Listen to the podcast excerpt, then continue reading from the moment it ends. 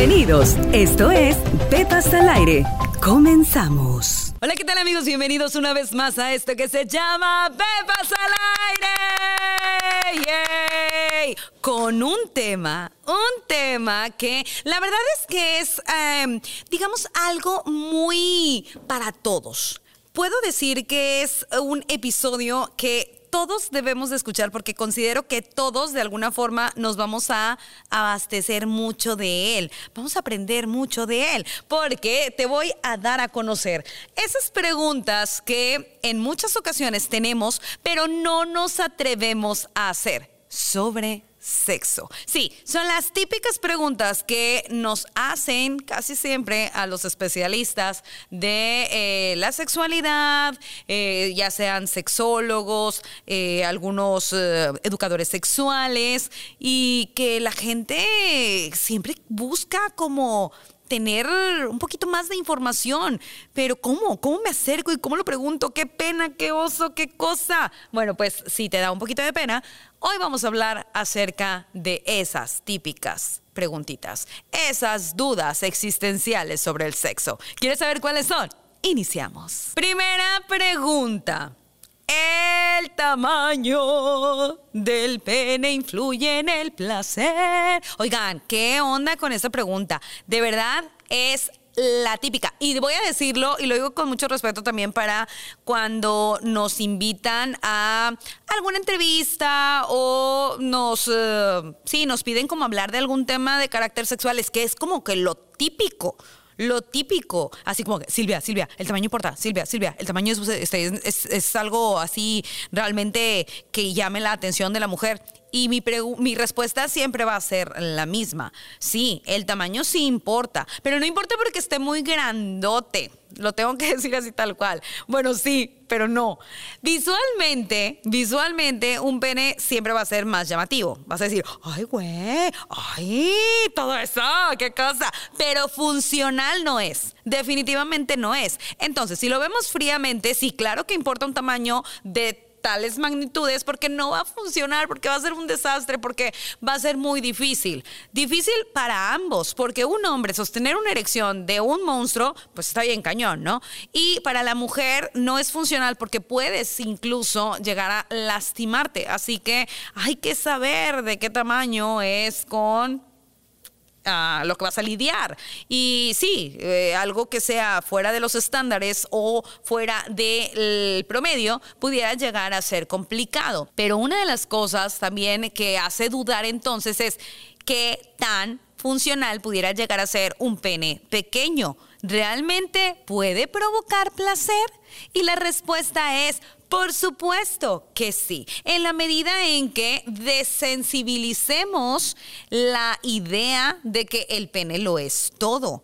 Ciertamente, un pene con una buena técnica puede llegar a funcionar perfectamente, pero que no caigamos en la idea de que solo es el pene el que va a centrar el éxito de la relación o del coito. ¿Por qué? Porque ahí es donde caemos en el grave error. Y sí podría yo decir que no es lo mismo. Un pene por completo, todo él es sensible, pero una vagina no lo es. Tiene diferentes áreas en donde la sensibilidad cambia. Así que esto es muy importante que lo sepamos porque si lo vemos ya en una dinámica, pues probablemente podamos encontrarnos con ciertas áreas de oportunidad para estimularse con otras formas o con otras herramientas que difícilmente lo podrá cubrir un pene. Así que ahí lo tenemos. ¿Funciona un pene eh, grande? No. ¿Visualmente es atractivo? Sí. ¿Funciona mejor un pene pequeño? Sí. ¿Es todo el pene? No.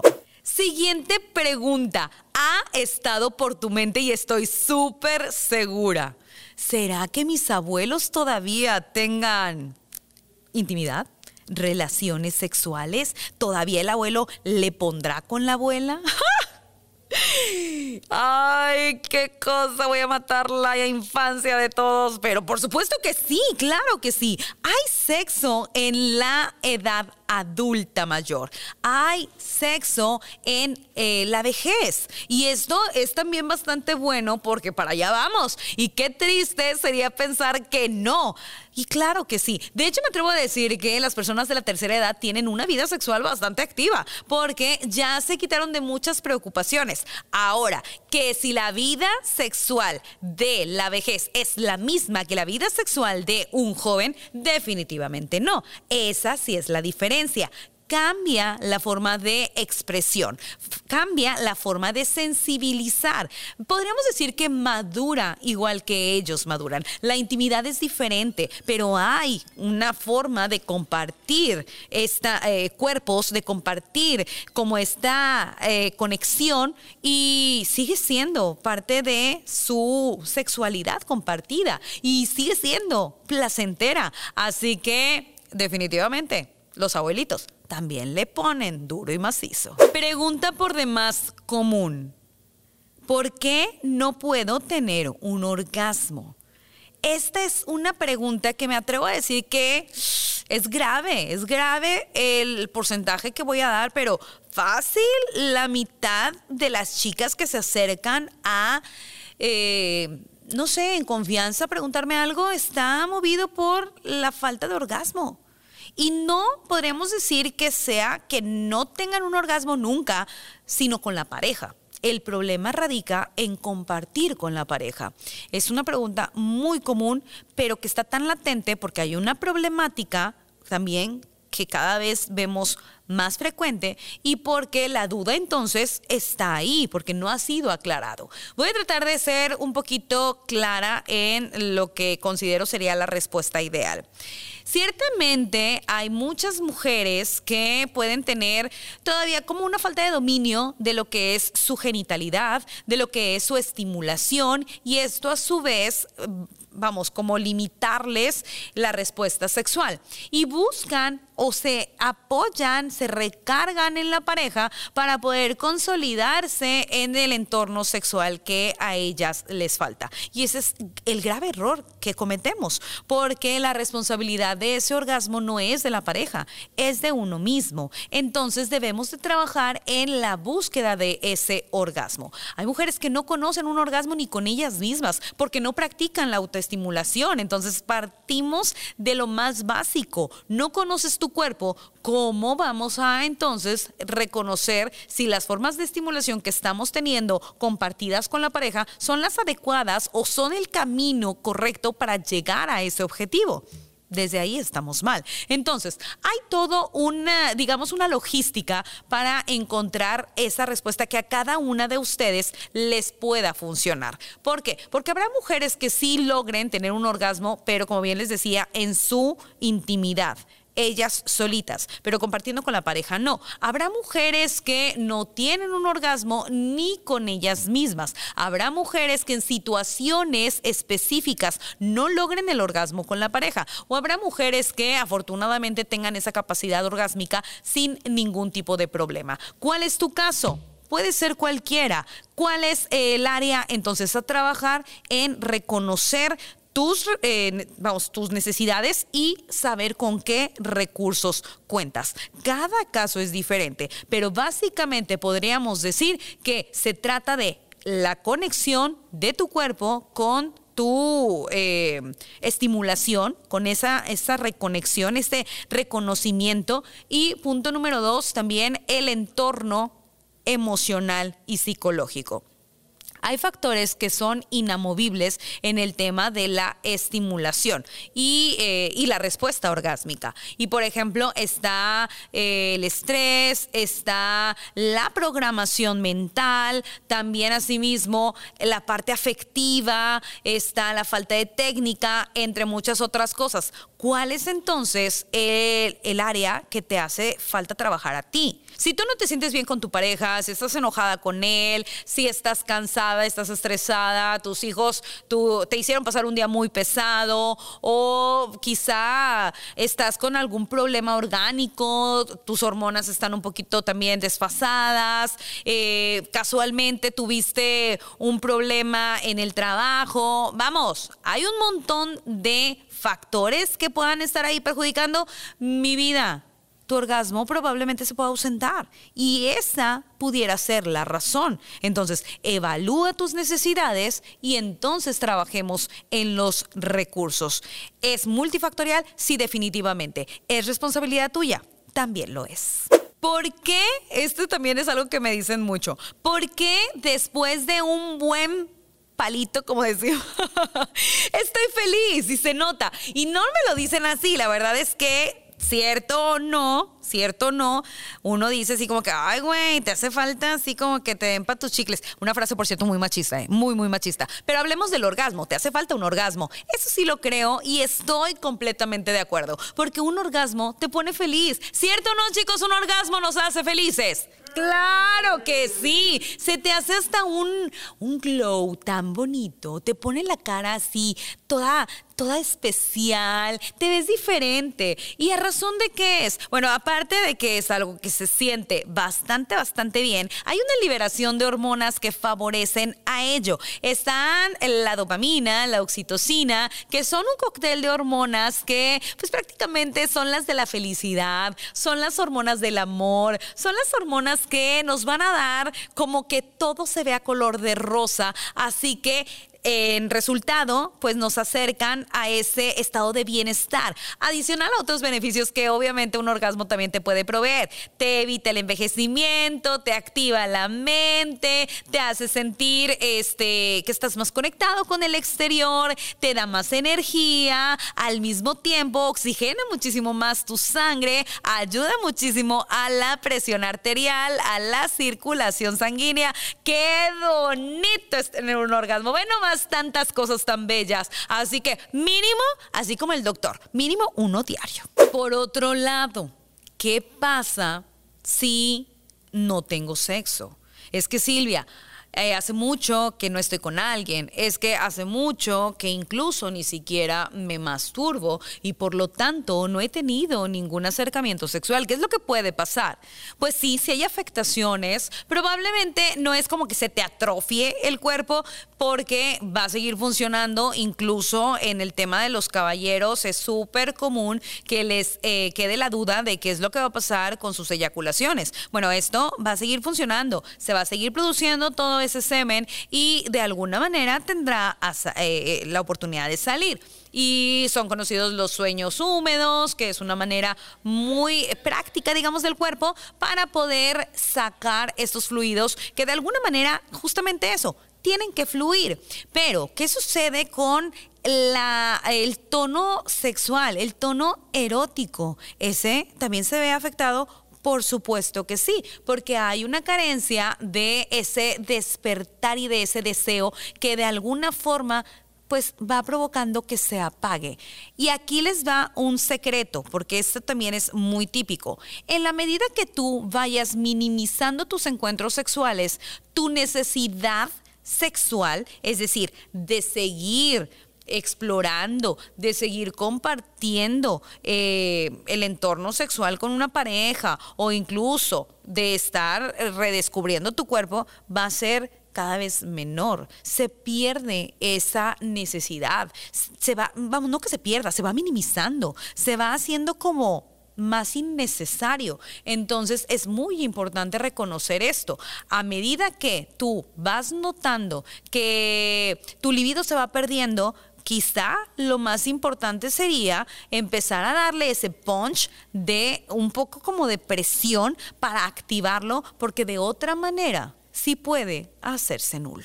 Justamente hablando de eso, otra pregunta también que va muy ligada es ¿por qué no tengo ganas? O sea, ¿por qué está desapareciendo mi deseo sexual? ¿Por qué mi libido está bajando? Una pregunta que está muy, muy como comúnmente recargada en las mujeres.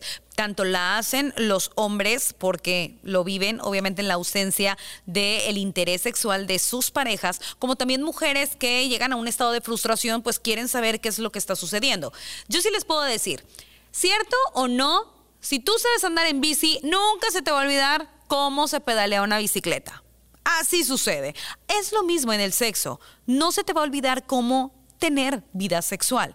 Pero lo que sí pasa es que, como bien les decía en la pregunta anterior, desafortunadamente vamos entrando como en una apatía que de forma hormonal nos va alejando de la necesidad sexual. Entonces se va perdiendo.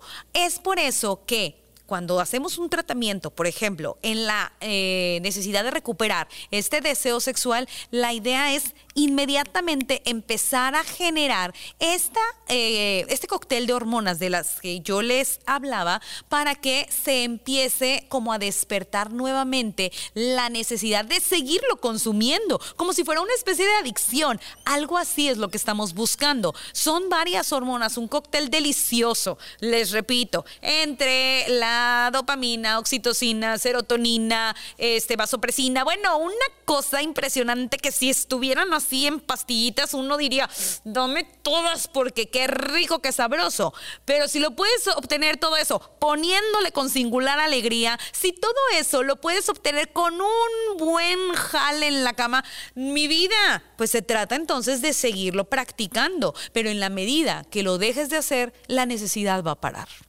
Entonces, ante una baja de deseo, ante, una pérdida de líbido, la idea es empezar a hacer como una presión para considerar este reajuste hormonal y de esa manera el cuerpo no se empiece a pedir nuevamente deseo de cama. Pregunta súper común, ¿por qué? ¿Por qué me da tanto miedo mi primera vez? porque estamos, estamos en una sociedad que realmente lo ha hecho así como, wow, la primera vez lo es todo y aunado a muchos mitos que están alrededor de esa primera vez. Creo que es un excelente tema también a desarrollar. La primera vez tiene muchas expectativas y ¿saben qué es lo peor? Hay encuestas que nos dicen que esa primera vez fue todo un fail. O sea, muy mal que salieron las cosas así como abortando la misión, nada que ver a lo que tú traías en tu mente. Y es normal estás eh, prácticamente descubriendo algo completamente nuevo, en donde puntos muy vulnerables de tu cuerpo, de tu intimidad, estás dejándolas ah, o las estás compartiendo con otra persona. Entonces, ¿pueden haber fallos? Por supuesto que pueden haber. Es por eso que como se sobreestimula nuestra mente con todas las ideas de lo que pueda llegar a pasar en ese primer encuentro. La recomendación es bájenle dos rayitas busquen la manera de que no les cause tanto impacto para que, pues, tengamos como un mayor dominio de la situación. Entonces creo que esto es súper importante para quitarle el peso que como resultado nos está trayendo una frustración terrible en ese momento. Y por ende el miedo. El miedo viene de lo desconocido. Obviamente te va a dar miedo a algo que nunca has probado. Pero sí te puedo decir que una vez también que pruebes, ¡Ay, papantla! Las cosas van a fluir bastante, bastante bien. Así que, ¿es normal? Es normal. ¿Debemos de considerarlo como algo súper importante? No, relájate un montón. Y por último, una pregunta que también nos llega mucho al consultorio es ¿cuál es la diferencia o de qué se trata cuando hablamos de los penes de carne y los penes de sangre? Sí, ahí les va la explicación, porque luego queda como que la duda. Básicamente se trata de aquellos miembros que, eh, digamos, el tema del tamaño los eh, va a estar como sí, diferenciando. El pene, por ejemplo, de carne es aquel que no cambia mucho o proporcionalmente su tamaño de su estado de flacidez. En un estado de erección no hay mucho cambio cuando pasa a la erección. En cambio, el pene que conocemos como pene de sangre es que en su estado de flacidez suele ser mucho más pequeño, pero en un estado de erección tiene un aumento más sustancial y es más visible el cambio que este pueda generar a razón de la circulación. ¿Cuál es la diferencia? ¿Cuáles son los beneficios? Absolutamente ninguno. Así que también eso es bien importante. Le damos muchísimo eh, fuerza o mucho peso a los tamaños. Volvemos a hablar de los tamaños del pene y que si cuando está en el estado de erección o si en estado de flacidez o cómo lo debo de medir o cómo debe de reaccionar mi pareja ante este verme en un estado de flacidez y bueno, un montón de temores con respecto a la función del pene que nos hace centrarnos, como también en otras ocasiones se los he dicho, en hacer una relación falocentrista que lo único que genera es mayor ansiedad sexual para el hombre, porque todo depende de su miembro. Y no es así. Relájense un montón. Se los vuelvo a decir y soy muy reiterativa. Tienes 10 deditos y una boquita. Así que si el tema del tamaño no te tiene muy contento, ponte a trabajar, papá, que todavía hay muchísimas más técnicas que puedes utilizar. Muchísimas gracias. Yo con esto me despido. Espero que estas preguntitas, que son súper comunes, que me las hacen llegar así como en anónimo, como que Silvia, por favor, no digas mi nombre, Silvia, que nadie se entere, no quiero que sepan que estoy preguntándote esto, pues a ti, que no te has atrevido a hacerlas, te pueda servir y que aclares un poquito las dudas que se seguramente por ahí tenías. Y muy pendientes de mis redes sociales porque hacemos muchas dinámicas para poder estar aclarando casualmente eso, todas tus dudas, todos los cuestionamientos de la sexualidad que a veces nos da un poquito de pena hacer abiertamente. Así que sígueme en mis redes sociales, arroba Silvia de número 8A, Silvia de 8A, para que no te pierdas absolutamente del contenido, nada del contenido que tenemos por ahí. También dale una vuelta a todos los episodios que tenemos aquí en Pepas al Aire, que hay un montón de información y pues no te pierdas nada de lo que tenemos preparados eh, para ustedes en eh, las diferentes plataformas de las redes sociales. Yo me despido, gracias a mis niños Danny Boy y Huguito que están aquí conmigo, como todos, todos los días que preparamos contenido para ustedes. Gracias a Multimedios también por permitirme llegar hasta ahí, hasta donde estés, por eh, escucharnos a través de las diferentes plataformas de audio, a través del canal de YouTube. Déjame los comentarios, también tus dudas, todos los temas en los que quieras que estemos tratando en los próximos episodios. Vamos a estar muy contentos de también estarlos leyendo. Yo me despido. Mi nombre es Silvia de Ochoa, psicóloga, sex coach, y te espero en el Pepas al aire. Chao. Gracias por escucharnos. Esto fue Pepas al aire con Silvia de Ochoa. Te esperamos en la próxima.